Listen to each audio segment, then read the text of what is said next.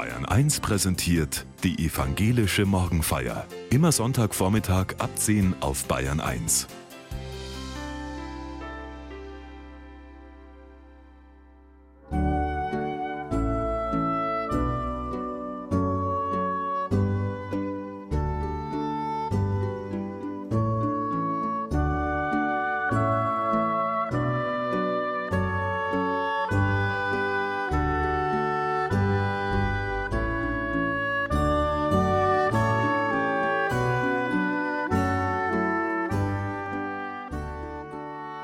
so viel Unruhe in der Welt. Was hilft da? Pfarrerin Barbara Haug aus Nürnberg macht sich Gedanken über ein schönes altes Wort. Seelenruhe.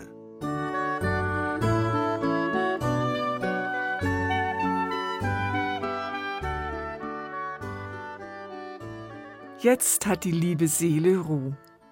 Es war die kaum verhohlene Erleichterung in der Stimme meiner Mutter, die mich jedes Mal aufhorchen ließ, wenn ich diesen Satz von ihr hörte. Heute weiß ich nicht mehr, worum es in solchen Situationen eigentlich ging. War sie froh, wenn ein Problem gelöst war? Wenn das Kind endlich aufhörte zu quengeln? Jetzt hat die liebe Seele Ruhe. Um wessen Seele ging es eigentlich? Um ihre? Oder um meine kleine Kinderseele, die bekommen hatte, was sie wollte? Oder um etwas zwischen uns beiden, eine Seelenverbindung, die gestört und nun endlich wieder beruhigt war. Die Sehnsucht und die Erleichterung, die in den Worten meiner Mutter schwangen, die habe ich nie mehr vergessen. Bis heute frage ich mich immer wieder, was Seelenruhe in unruhigen Zeiten bedeutet. Wie kann die liebe Seele zur Ruhe kommen, wenn so viele Menschen Angst haben vor sozialen Spaltungen, vor Kriegen, vor Armut, vor Naturkatastrophen. Am liebsten würde ich meine Seele fragen, was brauchst du denn gerade? Was würde dich jetzt beruhigen? Manchmal hilft ja schon nüchternes Denken, sich klar machen, was kann ich tun? Was liegt wirklich in meiner Hand? Welche Grundbedürfnisse habe ich und wie kann ich sie mir erfüllen? Ob meine Seele damit zufrieden ist? Die Seele, diese pulsierende Lebenskraft in mir, die sich unablässig sehnt und streckt? Ich stelle sie mir manchmal vor wie eine kleine Gestalt in mir, ein Wesen oder ein Teil meiner selbst, mit dem ich reden kann. Warum bist du so unruhig? Was brauchst du gerade? Wonach sehnst du dich? In den Psalmen reden Menschen nicht nur mit Gott, sondern immer auch mit ihrer eigenen Seele, mit sich selbst. Was bedrückt dich so, meine Seele? Was macht dich so unruhig? fragt einer im 42. Psalm, und ein frommer Mönch aus einer Abtei nahe Paris hat im neunten Jahrhundert ein Bild dazu gemalt. Da sitzt die kleine Seele, gekleidet in ein purpurnes Gewand, mit angezogenen Beinen auf einem großen Sorgenberg. Sie hat das Kinn in die Hand gestützt und schaut mit großen Augen auf den, der da betet.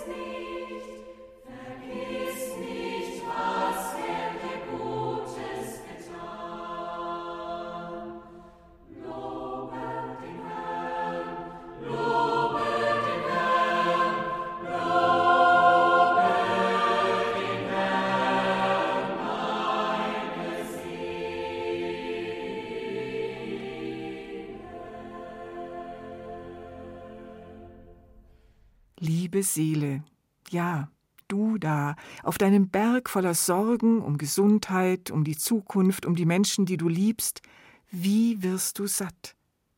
Wie kannst du wieder ruhig und zufrieden werden.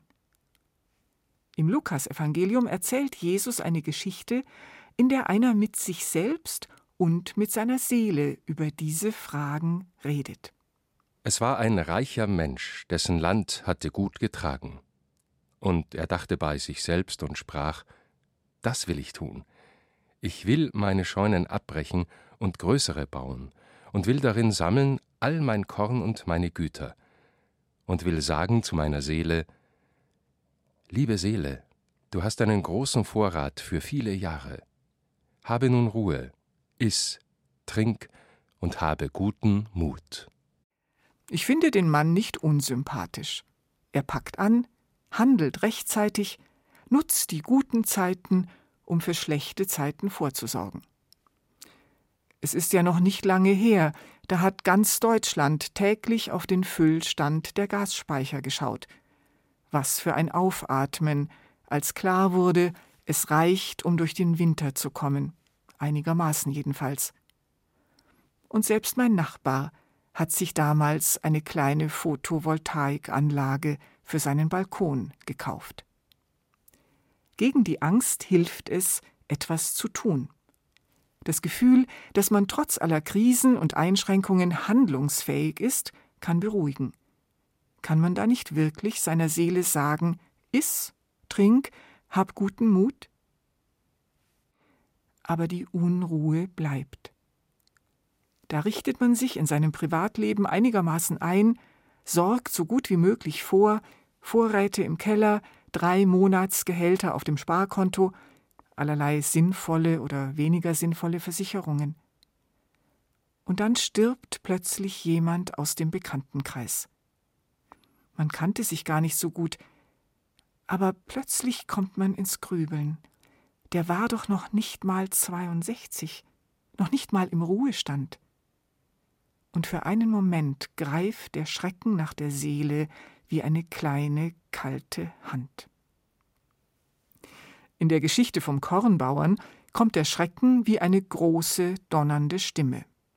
Aber Gott sprach zu ihm, Du Narr, diese Nacht wird man deine Seele von dir fordern, und wem wird dann gehören, was du angehäuft hast? Angehäuft, sagt die Stimme zu all den wunderbaren Vorräten, und Narr zu dem, der denkt, er kann mit solchen Maßnahmen seine Zukunft sichern. Plötzlich ist das, was mir ein Gefühl von Sicherheit, von Vergnügen, vielleicht sogar Seelenruhe gegeben hat, das, wodurch ich glaubte, die Zukunft wenigstens ein bisschen in der Hand zu haben, das Geld, die Bücher, der Rotwein im Keller, nur noch ein Haufen Zeug, mit dem andere sich herumschlagen werden. Der Schriftsteller Karl Markus Gauss hat neulich eindrucksvoll beschrieben, wie Freunde eines Verstorbenen in dessen großer Bibliothek stehen. Sie sehen die Bücher, sie nehmen das eine oder andere aus dem Regal, sie wissen und können ja auch selber nachfühlen, wie wertvoll jedes einzelne Buch war, das ihr verstorbener Freund da angesammelt hat. Jetzt drehen sie die Bände in der Hand. Das könnte man noch mitnehmen, und das vielleicht auch. Eine kleine Erinnerung, aber Tausende? Die vielen Regalmeter? Am Ende muss man noch froh sein, dass der Antiquar, der schließlich mit den Bücherkisten die Wohnung verlässt, nicht noch Geld dafür verlangt. Du siehst dich um, in deiner Wohnung siehst, ein Kabinett aus Sinnlosigkeiten siehst, das Ergebnis von Kaufen von Kaufen von Dingen, von denen man denkt, man würde sie irgendwann brauchen, siehst. So viel Klamotten, die du nie getragen hast und die du nie tragen wirst und trotzdem bleiben sie bei dir so wie Spinnweben, so viel Kram. So viel Altlast und Tupperwaren. Und eines Tages fällt dir auf, dass du 99 Prozent nicht brauchst. Nimmst all den Ballast und schmeißt ihn weg, denn es reißt sich besser mit leichtem Gepäck. Ab heute nur noch mit leichtem Gepäck. Ab heute nur noch mit leichtem Gepäck. Wir haben so viel Besitz. Was wird damit? Und selbst wenn wir ihn weitergeben, weiter vererben, wie viel Unruhe mag das auslösen bei denen, die erben? Wie oft werden mit dem Besitz auch die Familienkonflikte an die nächste Generation vererbt? Es ist kein Zufall, dass der Auslöser für die Geschichte vom Kornbauern ein Erbstreit ist. Es sprach aber einer aus dem Volk zu Jesus Meister, sage meinem Bruder, dass er mit mir das Erbe teile. Er aber sprach zu ihm Mensch, wer hat mich zum Richter oder Schlichter über euch gesetzt? Und er sprach zu ihnen Seht zu und hütet euch vor aller Habgier, denn niemand lebt davon, dass er viele Güter hat. Jesus hat keine Lust, sich hinzusetzen und zu schauen, wie ein Haufen Besitz gerecht verteilt werden kann. Habgier nennt er das Ansammeln von Zeug, das die Zukunft nicht sichert, sondern über Generationen Streit und Unruhe auslöst. Mit seinem Gleichnis gibt Jesus keine besonders beruhigende Antwort auf meine Frage, was eigentlich Seelenruhe ist und wie sie sich erreichen lässt. So nicht, höre ich heraus, du Narr, Heute Nacht wird man deine Seele von dir fordern. Ich erschrecke. Ich kann ja offensichtlich nicht mal das sichern, was mir als allerinnerster Teil meiner Identität vorkommt. Nichts gehört mir, nichts kann ich festhalten, nicht einmal meine Seele. Das, was ich mir als Zukunft ausgemalt, wofür ich geplant und gearbeitet habe, das wird mir von einem Moment auf den anderen genommen. Nichts davon habe ich wirklich in der Hand. Zugleich merke ich an meinem Erschrecken, es ist mir nicht egal, was nach dem Tod wird mit meiner Seele und mit mir und mit all den Menschen, mit denen ich verbunden bin. Meine Seele, meine kleine innere Gefährtin, du zarte Verbindung zum Leben, Wem gehörst du eigentlich? Mir oder Gott? Brauchst du wirklich alles, was ich hier angesammelt habe? Oder mache ich dir damit vielleicht sogar das Leben schwer? Und was brauche ich wirklich? Und was will ich weitergeben?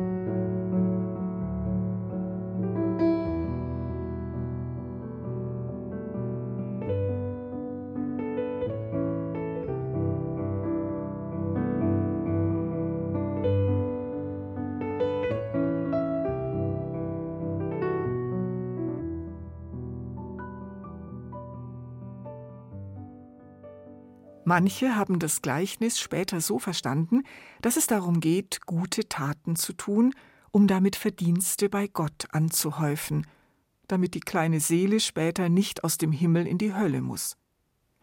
Aber vielleicht geht es gar nicht um das, was nach dem Tod da oben im Himmel passiert. Vielleicht geht es darum, was jetzt schon hier unten passiert, damit ein Stück Himmel spürbar wird, wenigstens ab und an. Vielleicht gibt es ja Schätze, für die man keine Scheunen braucht und die meine Freunde und Freundinnen nach meinem Tod nicht in Bananenkisten aus der Wohnung zum Altpapiercontainer tragen müssen. Ich denke nochmal an die Geschichte vom reichen Kornbauern. Mir fällt auf, wie alleine er in dieser Geschichte ist. Da ist nur sein großes Ich und seine kleine Seele. Gab es da niemanden anders? Wer saß mit ihm am Tisch? Wer hat die Felder bestellt?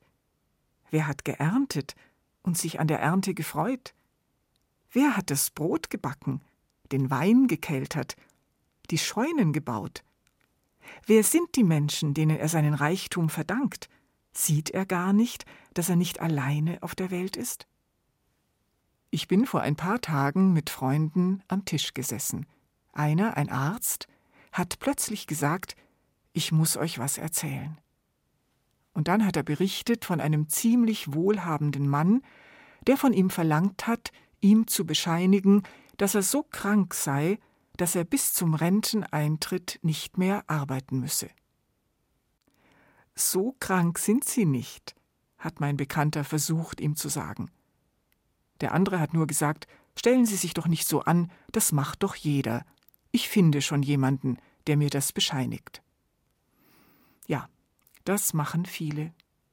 Sie holen sich persönlich Vorteile heraus aus einem System, das für alle da ist und zu dem alle beitragen müssen, damit möglichst viele, die es brauchen, davon profitieren können. Sie tun so, als gäbe es nur sie und ihre Bedürfnisse und blenden total aus, dass sie bei allem, was sie tun und bisher getan haben, immer auch auf andere angewiesen sind, auf deren Solidarität und deren Arbeit.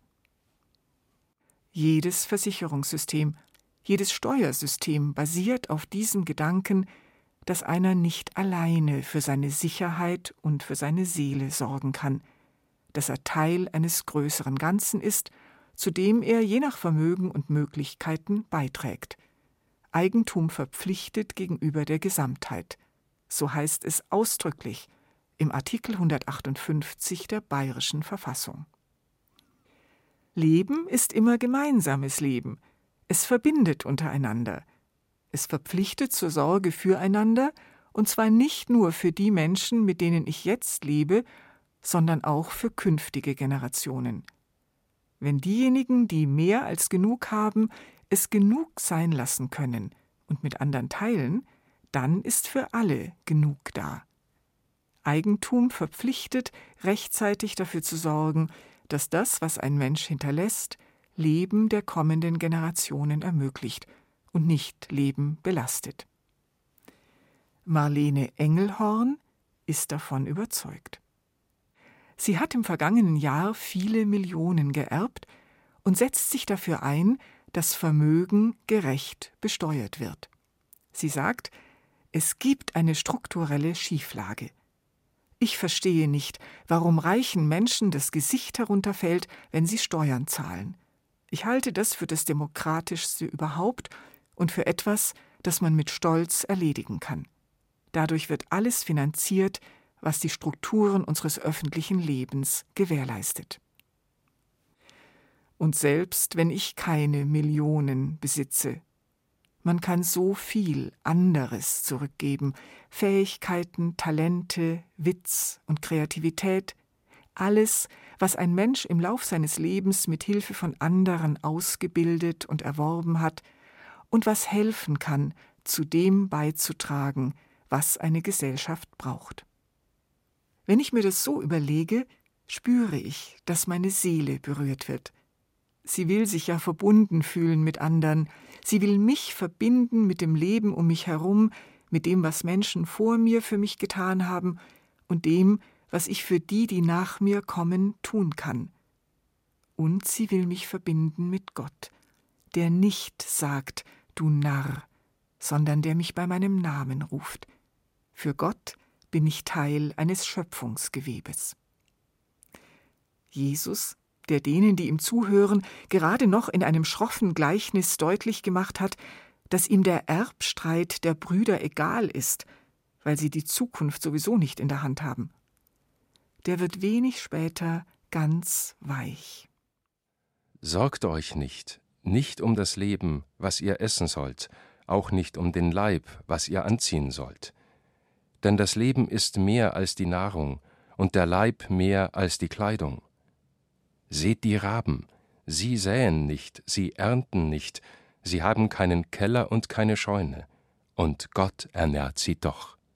Wie viel mehr seid ihr als die Vögel? Mehr als Essen und Trinken. Ob man für solche Momente Scheunen bauen kann? Ob man sich solche Momente von Verbundenheit aufheben kann wie guten Wein?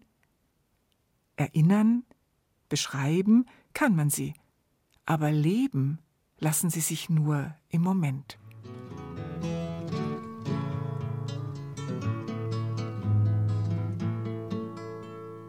Spar deinen Wein nicht auf für morgen. Sind Freunde da, so schenke ein. Leg, was du hast, in ihre Mitte. du schenken wird man reich allein. Spar nicht mit deinen guten Worten. Wo man was totschweigt, schweige nicht.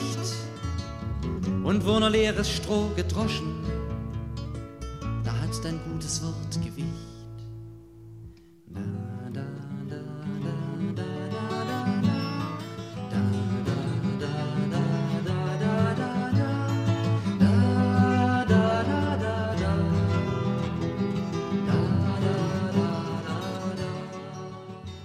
Es hat mich immer schon fasziniert, dass das hebräische Wort für Seele, Nefesh, nicht nur Seele, sondern auch Kehle bedeutet.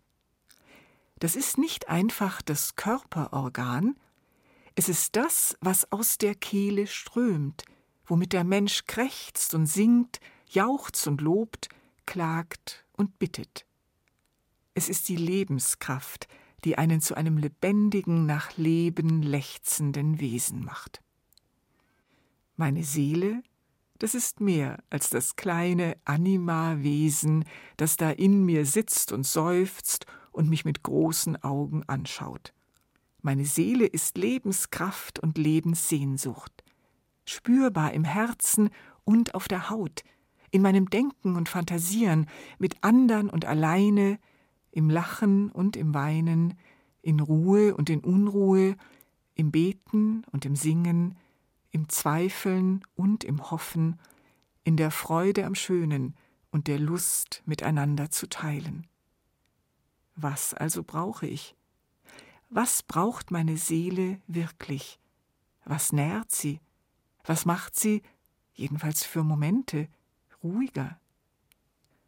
Der Sommerabend mit Freunden am See, das Wasser noch warm und die Luft schon abgekühlt.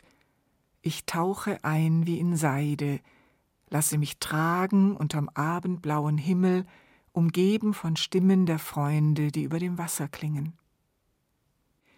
Die Tage im Kloster, mit andern im Kreis beim Abendgebet, die Augen geschlossen, die Hände geöffnet im Schoß, der Atem, der ein- und ausströmt, verbunden mit ein paar Worten, einem kleinen, immer wiederkehrenden Gebet, einem Segen für die, die ich liebe, wo auch immer sie jetzt gerade sind. Und dann, heute, diese WhatsApp. Danke, dass ihr mit mir auf der Terrasse gesessen seid. Es war so schön, euch zu Gast zu haben, schreibt der Freund, mit dem wir vor ein paar Tagen einen ganzen Abend lang über Habgier und Solidarität geredet haben.